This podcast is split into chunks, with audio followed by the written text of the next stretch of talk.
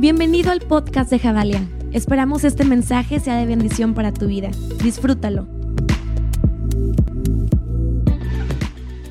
Me encanta lo que Dios está haciendo en esta serie Libertad y hoy es la tercera parte de esta serie. Es increíble lo que Dios va a hacer. Y yo me estaba preguntando hace algunos días y hablando con un amigo, platicábamos y nos decíamos, qué difícil a veces es no disfrutar el presente de lo que Dios está haciendo. Porque tal vez hoy estás aquí y seguramente tienes planeada una salida después de aquí, a tal vez a un viñedo, tal vez, ¿a dónde más? A unos tacos, a la barbacha, al- a Don Cuco, no sé, bueno, tienes ahí a lo mejor alguna invitación a comer y qué padre, felicidad. Pero a veces estamos pensando más en el futuro que no podemos disfrutar lo que ahorita está pasando. Y, justamente hablando con ese amigo me decía, es que qué difícil, Eliud, es a veces no poder disfrutar lo que Dios está haciendo y caemos en la monotonía de decir que somos libres, de decir que Jesús ya rompió nuestras cadenas, lo cantamos, lo proclamamos, lo hablamos, lo platicamos en mensajitos, pero ¿te has preguntado alguna vez, ¿realmente vivimos como personas libres? ¿Realmente tu vida inspira libertad? Híjole. Me quita los lentes porque. ¿Realmente tu vida inspira libertad? ¿Realmente tu vida está, ah, que la gente te ve wow, qué onda con Ches? O sea, se ve extremadamente libre, yo quiero ser como él. A veces nos importa tanto lo que la gente está hablando mal de nosotros o bien de nosotros que lo que Dios está diciendo de nosotros. Y eso no es libertad.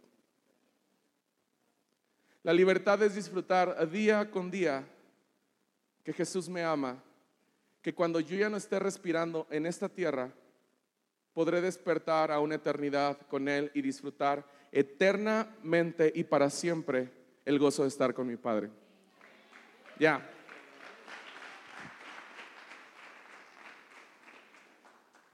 Digan conmigo la palabra celebración. Miren lo que significa la palabra celebración. Celebración es ensalzar públicamente a un ser sagrado o un hecho solemne, religioso o profano, dedicando uno o más días a su recuerdo. Realizar un acto formal con las solem- solemnidades que éste requiere. Esto es el diccionario normal que tú y yo conocemos. Es celebración. Y pienso que celebración es mucho de lo que nos falta de la iglesia cristiana. Porque no tenemos que esperar un día en septiembre donde nos podamos poner trencitas y... ¿Cómo me río con trencitas? trencitas y vestidos típicos. No tengo que esperarme hasta esa fecha para decirle a todo el mundo que en México somos libres. Qué bonito. Yo amo, miren, yo les voy a decir, tengo dos, dos fechas favoritas eh, de celebraciones que naturalmente el año lo da. Y es Navidad. ¿Cuánto les encanta Navidad? Oh, holy night. Ok, viene algo muy padre para Navidad, así que tienen que esperarse, tienen que saber porque pronto se va a poner padre esto. Y después, la segunda fecha más importante para mí es también septiembre. Me encanta septiembre. Como decía el pastor David, me encantan los olores, me encanta todo lo que pasa y cómo celebramos y todo. Lo único que no me gusta tanto son los cohetes porque los animales sufren horrible. Antes me gustaban mucho, ahorita ya, ya veo los animales, digo, qué barbaridad. Pero bueno, y creo que a veces esperamos solamente fechas para mostrar que realmente somos libres. Y eso está demasiadamente mal. Digan conmigo muy mal. Eso está muy mal. Porque entonces solamente estamos representando una fecha o estamos recordando una fecha. Ay, creo que hoy es día de que somos libres. Creo que, creo que hoy es día en que Dios dijo que éramos libres como nación. Creo que hoy Dios levantó hace mucho tiempo a hombres y mujeres que hicieron algo distinto por la patria y nos dieron la libertad. Y, y, celebramos y hacemos convivios y hacemos comidas especiales y todo para celebrar que somos libres. Pero los, el resto de los, otros días del año, ¿qué tanto estamos celebrando que realmente hay libertad en nuestro corazón? Tenemos que esperar fechas especiales, tenemos que esperar a que vengan momentos o personas especiales para decir, ay, qué bueno, porque esa persona me recuerda que soy libre. No, yo quiero recordarte hoy algo y que te lo lleves en tu corazón impreso. Hay alguien que te está recordando todo el tiempo que eres libre y es el Espíritu Santo, día con día, minuto tras minuto, segundo tras segundo. Hey, iglesia, son libres, somos libres y por eso la celebración es libertad. Por eso hoy, esta mañana, juntos, en este momento, celebramos y quiero que lo entiendas con tu corazón esto que voy a decir. Somos libres, somos libres, somos libres. Venga, venga, celébralo, vamos, vamos. Si no estás acostumbrado a celebrar, si no estás acostumbrado a celebrar, es que qué pena, no, es que nadie conoce mi voz. No, es momento de que conozcan tu. La, la libertad es expresar quién eres públicamente. La libertad es amar lo que Dios dice de nosotros. Por favor, iglesia, dejemos de celebrar nuestros errores. Dejemos de celebrar lo que no nos salió bien. Dejemos de celebrar nuestras frustraciones. Dejemos de celebrar que la gente nos está fallando. Fija tus ojos en Cristo y todos los días habrá celebración en ti. ¿Cuántos tienen sus ojos en Cristo esta mañana? Vamos a celebrar que Cristo está con nosotros y que Él camina a nuestro lado. Y si Él dice que caminemos sobre el agua, lo vamos a hacer porque mi confianza está en Él, porque mi corazón y mi fe está en Cristo Jesús. Entonces yo quiero animarte a esto. Quería hacer esta pequeña entrada para decirte que es bien importante celebrar. Por eso en Jabalia cada vez que hablamos, y a lo mejor vienes por primera vez, y estamos leyendo la palabra y estamos diciendo algo aquí en plataforma. Por eso todos, sí, amén, wow, increíble, sí. ¿Por qué? La palabra de Dios se celebra. No, no usted nos tocó, amén. Yo quiero, quiero que entendamos algo. Si Jesucristo hubiera dicho de manera tan solemne, voy a sacrificarme por la humanidad, y hubiera hecho un acto pequeñito, ahí chiquito Jesucristo no le importó perder su postura públicamente.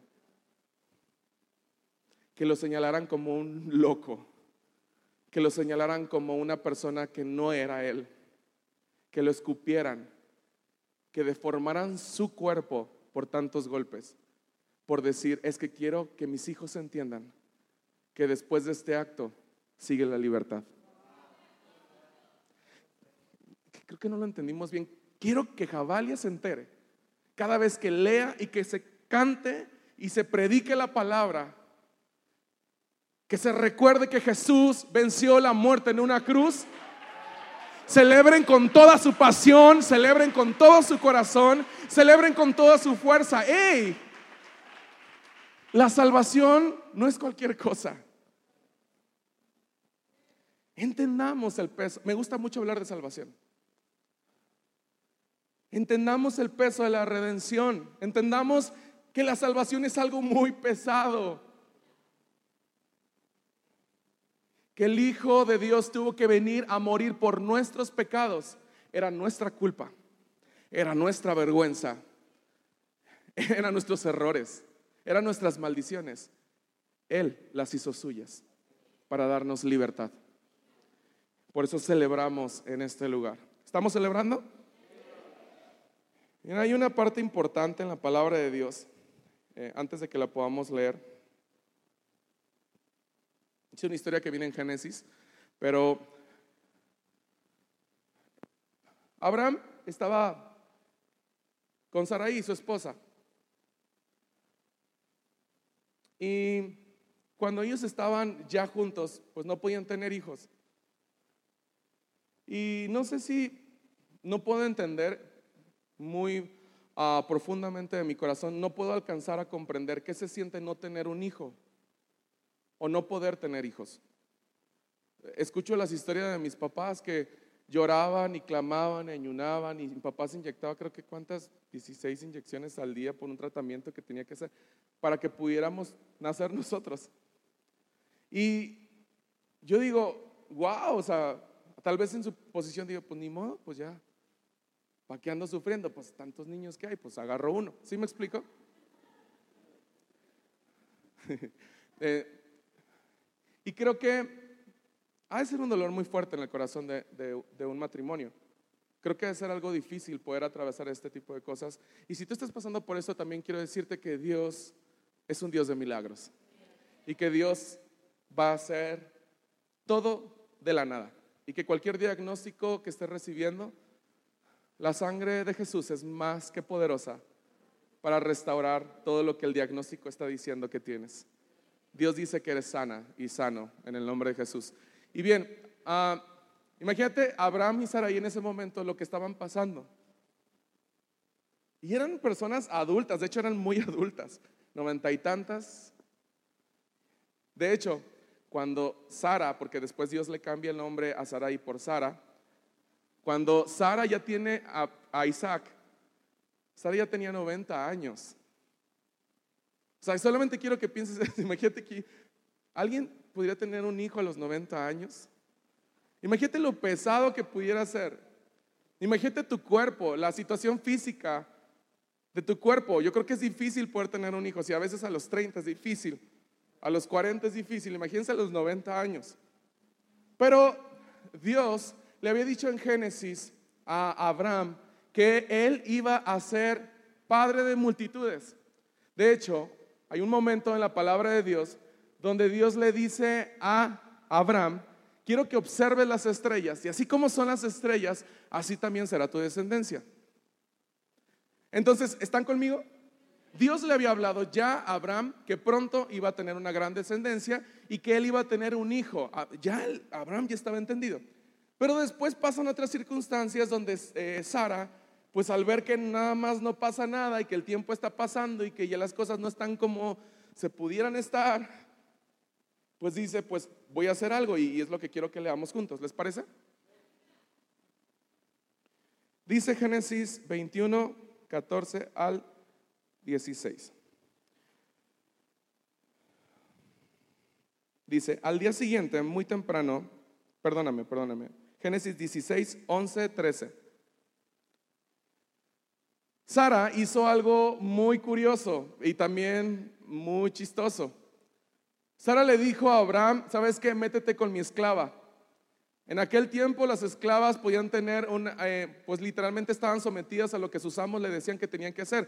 Una esclava tenía que hacer lo que su amo le dijera que hiciera. En este momento, Sara, al ver que no se podía embarazar y que no había ningún fruto en su vientre y que tampoco Abraham podía, pues algo pasa aquí. Y le dice Sara a Abraham, métete con Agar, mi esclava. Y miren lo que pasa. Génesis 16, 11, 13. Estás embarazada y darás a luz un hijo y le pondrás por nombre qué? Ismael, porque el Señor ha escuchado tu aflicción como el Señor le, había hablado. Agar le puso por nombre el Señor que me ve, pues decía, ahora he visto al que me ve. Y quiero explicarte un poco acerca de estos versos. Agar siendo la, esclava de Sara, acepta la oferta de meterse con Abraham. Y Abraham no le dijo que no. Dijo, pues bueno. De hecho, está, yo te animo que leas todo el versículo, el capítulo 16, porque está muy chistoso la conversación. Cómo llega Sara, Sara con Abraham y le dice, oye, es que me parece esto. Y dice, y Abraham accedió. Eso es toda la plática de Abraham y Abraham accedió. Ok, entonces, Agar quedó embarazada, se embaraza y nace Ismael. Ismael, ya nacido, comienzan a pasar varias cosas, pero quiero que veas algo importante en la vida de Agar. Agar, siendo la esclava de Sarai, dice que al momento que ella queda embarazada, siente la presencia de Dios en su vida y comienza a decir en su corazón y en su mente, Dios me ve. Creo que Dios me ve. Porque de hecho Ismael, esto significa, es esa, e, e, es, es esa vista de Dios hacia ella. En ese momento, Agar estaba celebrando que Dios estaba viéndola y le estaba entregando un hijo. Era un regalo tal vez para ella y tal vez yo me pongo a pensar en cómo estaría ella pensando este momento diciendo, ah, es como si hubiera rentado mi vientre para que ellos dos tuvieran un hijo y pues va a ser como si fuera de ellos. Para ese momento estaban pasando varias cosas, porque obviamente al meterse ellos dos sexualmente y tienen a este hijo, pues obviamente que Agar comienza a querer varios derechos, como si fuera la esposa de Abraham. Y comenzó a hacer varias cositas y comenzó a menospreciar un poco a Sara. Y cuando por fin Sara queda embarazada, cuando por fin Sara queda con el fruto de la respuesta de Dios en su vientre, ella tenía 90 años y dice que ya Ismael tenía 13 años cuando nace Isaac, pero Sara empezó a ver que Ismael empezaba a echarle burla a Isaac. Y comenzaron a haber ciertas, eh, eh, ¿cómo se puede decir?, conflictos entre ellas como mujeres. Y empezaban a ver que sus hijos, es que para una mamá que alguien se meta con sus hijos, híjole, sale la leona dormida. Y yo creo que en ese momento Sara estaba así, con Agar. Oye, se están burlando de mi hijo. Oye, Abraham, es que mira lo que está pasando. Ahora quiero recordarte cómo empezamos. Agar recibe esta promesa tiene en su vientre a Ismael y dice, Dios me ve. Pero mira cómo dice este verso, ahí mismo en el 16, 11 al 13. Dice, como el Señor le, habla, le, ha hablado, Agar le puso por nombre el, el Dios que me ve. Ahora, la palabra ve viene del original. Chéquense esto. Esta definición está increíble. Esa parte de la Biblia Agar está testificando en su corazón lo siguiente y nos está dando a luz a nosotros algo que le pasó. Miren, la palabra ve que dice Agar significa he visto la espalda de Dios. En ese lapso de la Biblia, Agar nos está diciendo a todos nosotros que vio la espalda de Dios. Esta mujer esclava, esta mujer que estaba siendo, voy a decirlo muy así, usada, porque es lo que realmente estaba pasando, había visto la espalda de Dios y estaba viendo el fruto en su vientre como un regalo de Dios de haberlo visto, de que Dios la vio a ella y que ella lo vio a él. Pero en un momento de la historia comienzan a pasar conflictos y lo que tal vez Agar había visto ya no era suficiente para poder seguir celebrando que ella había visto a Dios. ¿Estamos? ¿Cuántas veces en nuestra vida hemos visto el favor de Dios? ¿Cuántos Dios nos ha sanado? ¿Cuánto Dios ha quitado conflictos de nuestra vida? ¿Cuántas, Dios, ¿Cuántas veces Dios te ha proveído un plato de alimento en tu mesa? ¿Cuántos de aquí tienen un trabajo? Eso es libertad. ¿Cuántos de aquí tienen un matrimonio? Eso es libertad. ¿Cuántos de aquí son solteros felices? Eso es libertad. ¿Cuántos de aquí están haciendo lo que aman hacer? Eso es libertad. ¿Cuántos de aquí han entendido que la vergüenza es cosa del pasado? Pero pasa otro conflicto, pero pasa otro proceso en nuestra vida. Y muchas veces estamos más dispuestos a celebrar lo que nos está pasando mal que lo que en el pasado Dios hizo de haber visto a Dios en el pasado. ¿Estamos?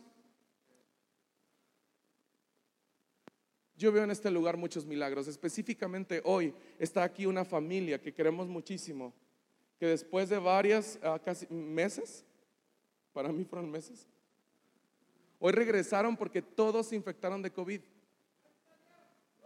estuvieron muy graves y hoy toda la familia está sirviendo aquí.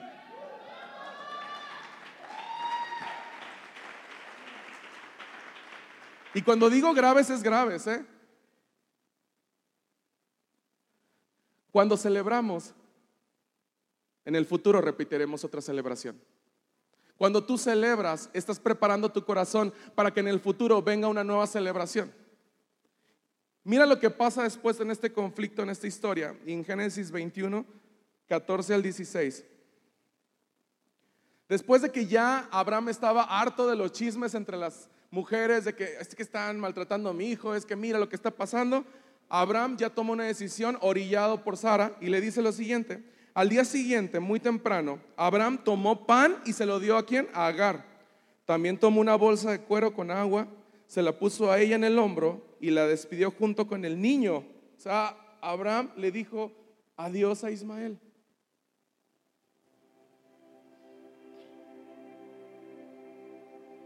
Agar se fue en dirección al desierto de Berseba y ahí se perdió. Cuando se le acabó el agua, imagínense Agar con Ismael en el desierto. Cuando se le acabó el agua, acostó al niño bajo un arbusto, cuando no porque como no quería verlo morir, se apartó de él y fue a sentarse no muy lejos de ahí, mientras estaba sentada, se echó a llorar.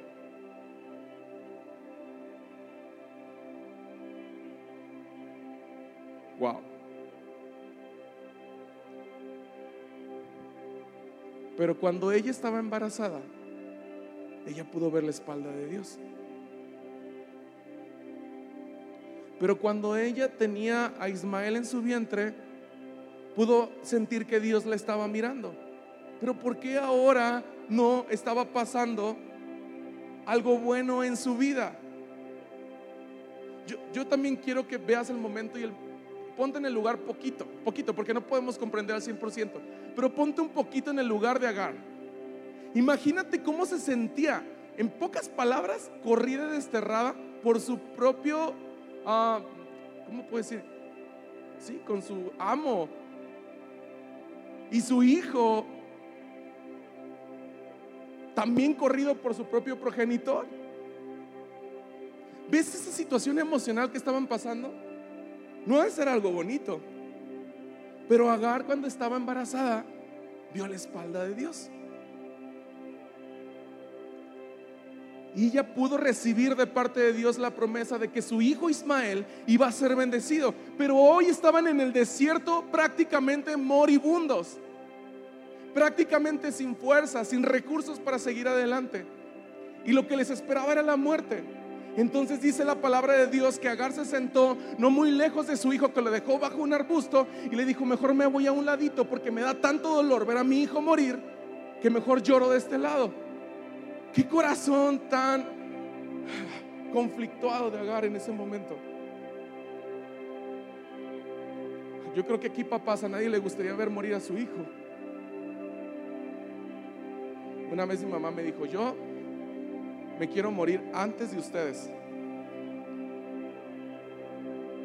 Porque si yo los veo morir a ustedes, me muero. Y yo en ese momento me reí. Y yo dije, luego yo si te mueres tú, yo tampoco, yo también voy a sentir. Pero creo que para un papá de ser muy difícil ver que su hijo está agonizando. Pero miren lo que pasó. El no celebrar las cosas hace que no podamos ver la bendición que Dios está, tiene enfrente de nosotros. Y se los voy a demostrar. Génesis 21, en el, que sigue después de esto, del 18 al 19, dice que, que vino el ángel de Jehová y le dijo, anda, levántalo y tómalo de la mano. No morirá, pues sus descendientes llegarán a ser una gran nación. En ese momento Dios permitió que Agar viera un pozo de agua. Ella corrió a llenar la bolsa y le dio de beber al niño. Yo sí creo que ese pozo de agua siempre estuvo ahí.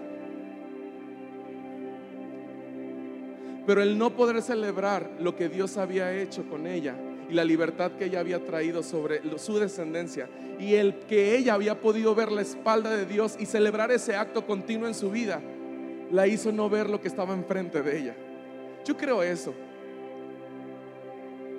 Agar estaba a un lado de un pozo de agua. Ella estaba llorando. Ella estaba tal vez en un momento difícil. Ella estaba haciendo que las que la pena fuera todavía más dolorosa, pero no había visto que enfrente de ella estaba la solución.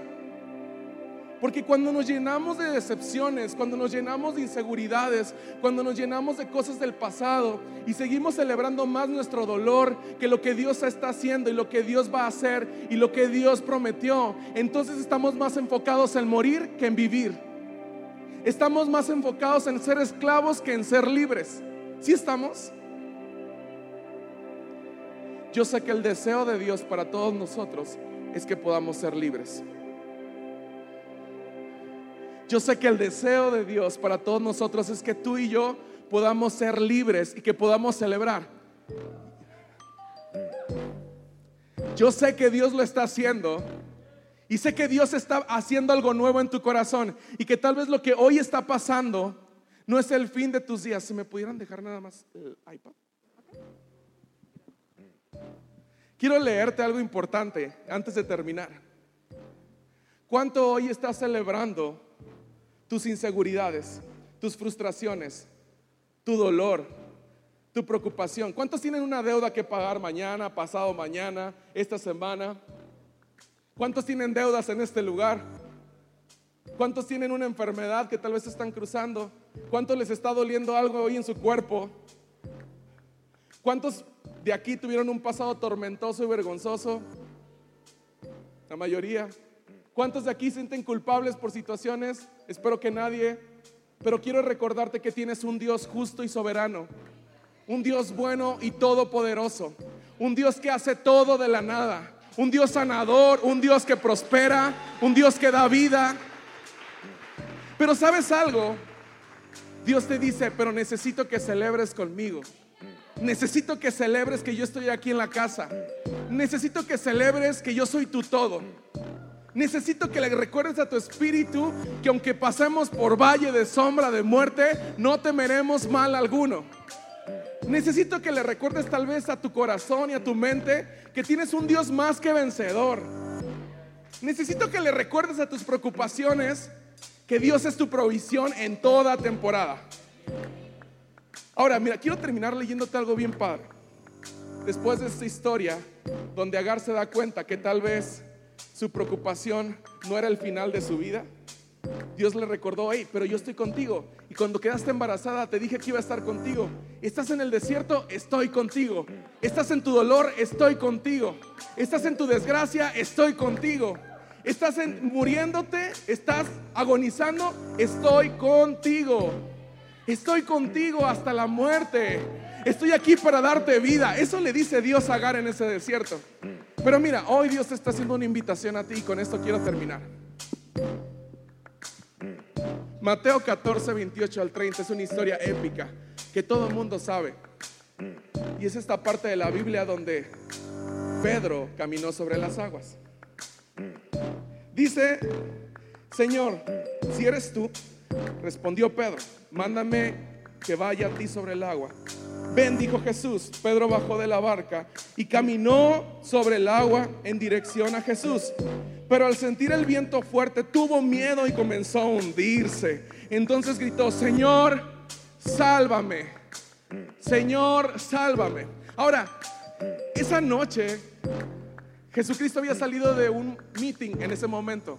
En una aldea había sanado muchas personas, eh, estaban cansados y Jesús le dijo a sus discípulos, si lees todos estos versos, Jesús les dijo, váyanse a la barca, descansen.